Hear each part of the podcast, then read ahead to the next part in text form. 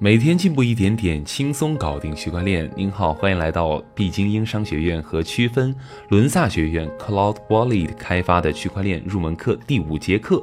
区块链如何让世界变得更美好？区块链技术近期越来越热。作为比特币和其他数字资产底层核心技术，上节课我们讲到，区块链是一种开放的公布式分类账本，可以有效的以可验证和永久的方式记录双方之间的交易信息，而分类账本。本身也是可以被编程以自动触发交易，这么好的技术，它如何赋能到我们的工作或者实体企业呢？在学习这个之前，我们得先了解区块链六大特性。第一个特性是去中心化。去中心化不是不要中心，而是由节点来自由选择中心，自由决定中心。简单来说，中心化的意思是中心决定节点，节点必须依赖中心，节点离开了中心就无法生存。在去中心化的系统中，任何人都是一个节点，任何人也都可以成为一个中心。任何中心都不是永久的，而是阶段性的。任何中心对节点都不具有强制性。由于区块链使用的是分布式核算和存储。不存在中心化的硬件或管理机构，任何节点的权利和义务都是均等的。系统中的数据块由整个系统中具有维护功能的节点来共同维护，任意节点停止工作都不会影响系统整体的运作。第二个特征是去信任。在过去人与人之间的经济活动中，我们都会过度依赖人性或者第三方背书进行交易往来。然而，随着社会的不断发展，不讲信用、欺骗等。事件越来越多，人与人之间的信任出现了危机。而在区块链技术中，人与人之间在交易时，系统中所有节点之间无需信任也可以进行交易，因为数据库和整个系统的运作是公开透明的。在系统的规则和时间范围内，节点之间无法欺骗彼此。第三个特性是开放性，区块链系统数据都是开放透明的，除了交易各方的私有信息被加密外，区块链的。数据对所有人公开，任何人都可以通过公开的浏览器查询区块链数据和开发相关应用，因此整个系统信息高度透明。第四个特性是自治性，区块链采用基于协商一致的规范和协议，也就是我们前面讲到的共识机制，使得整个系统中所有节点能够在去信任的环境自由安全地交换数据，使得对人的信任改成了对。机器的信任，任何人为的干预不起作用。第五个特征是信息不可篡改。一旦信息经过验证并添加至区块链，就会永久的存储起来，除非能够同时控制住系统中超过百分之五十一的节点，否则单个节点上对数据库的修改是无效的。因此，区块链的数据稳定性和可靠性极高。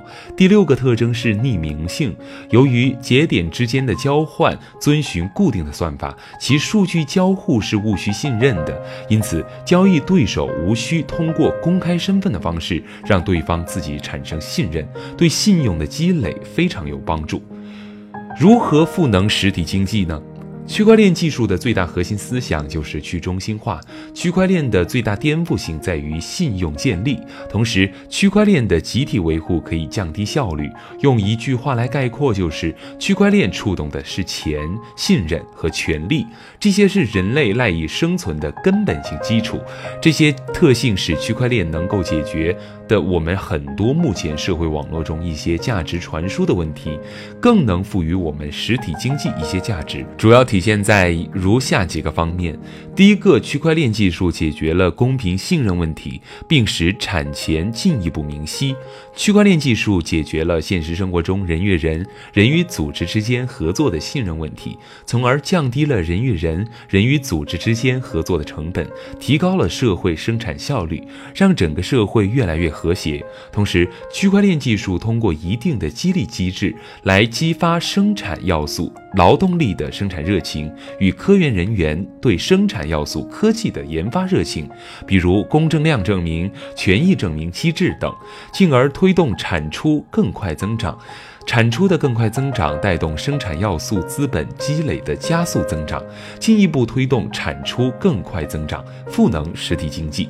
第二个是区块链技术通过通证经济，激励将市场各方参与者转化为高效的生产要素、劳动力和利益共同体，所有系统的参与者自动化运作，不需要中心化的管理，进而推动产出更快增长。产出的更快增长带动生产要素资本积累的加速增长，进一步推动产出更快增长，赋能实体经济。第三个，区块链技术可以通过通证经济实现广义资本映射与活化。例如，传统的企业融资只有靠股权融资、信用融资、抵押融资，融资成本高，并且很难融。再加上区块链的翅膀后，就可以将公司的股权 token 化，通过 token 让全球的投资者通过投资代币来帮助企业解决资金问题，更大程度解决企业发展所需的资金问题，降低融资成本。加速企业生产要素的增长，并帮助企业留住人才。增强企业研发能力和员工团队的稳定性，推动产出更快增长，从而带动生产要素资本累积快速增长，进一步推动产出更快增长，赋能实体经济。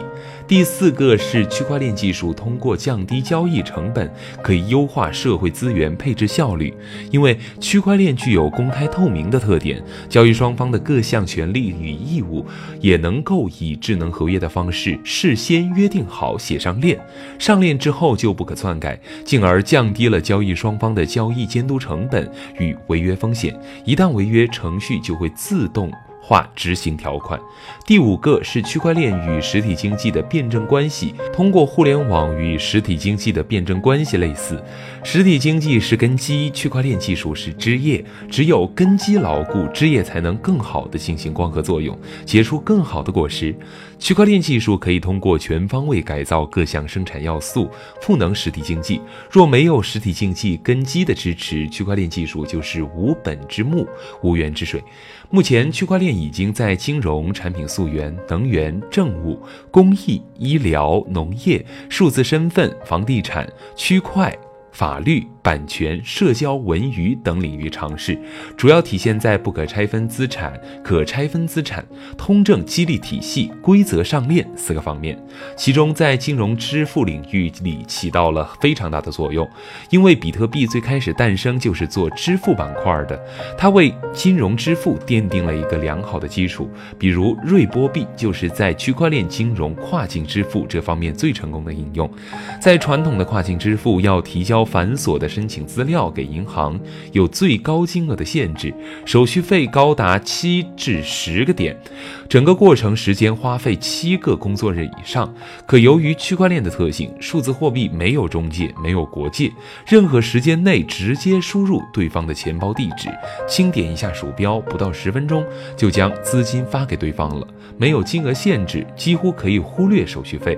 整个过程你不需要信任任何人。我们再看看。另外一个行业，比如内容分发。内容分发是什么？内容分发就是我们现在使用的微博、抖音、微信公公众号等等，在区块链的内容分发到平台上，你写的文章、发起的视频直播等等内容都会记录在区块链上，版权已得到确认和保护。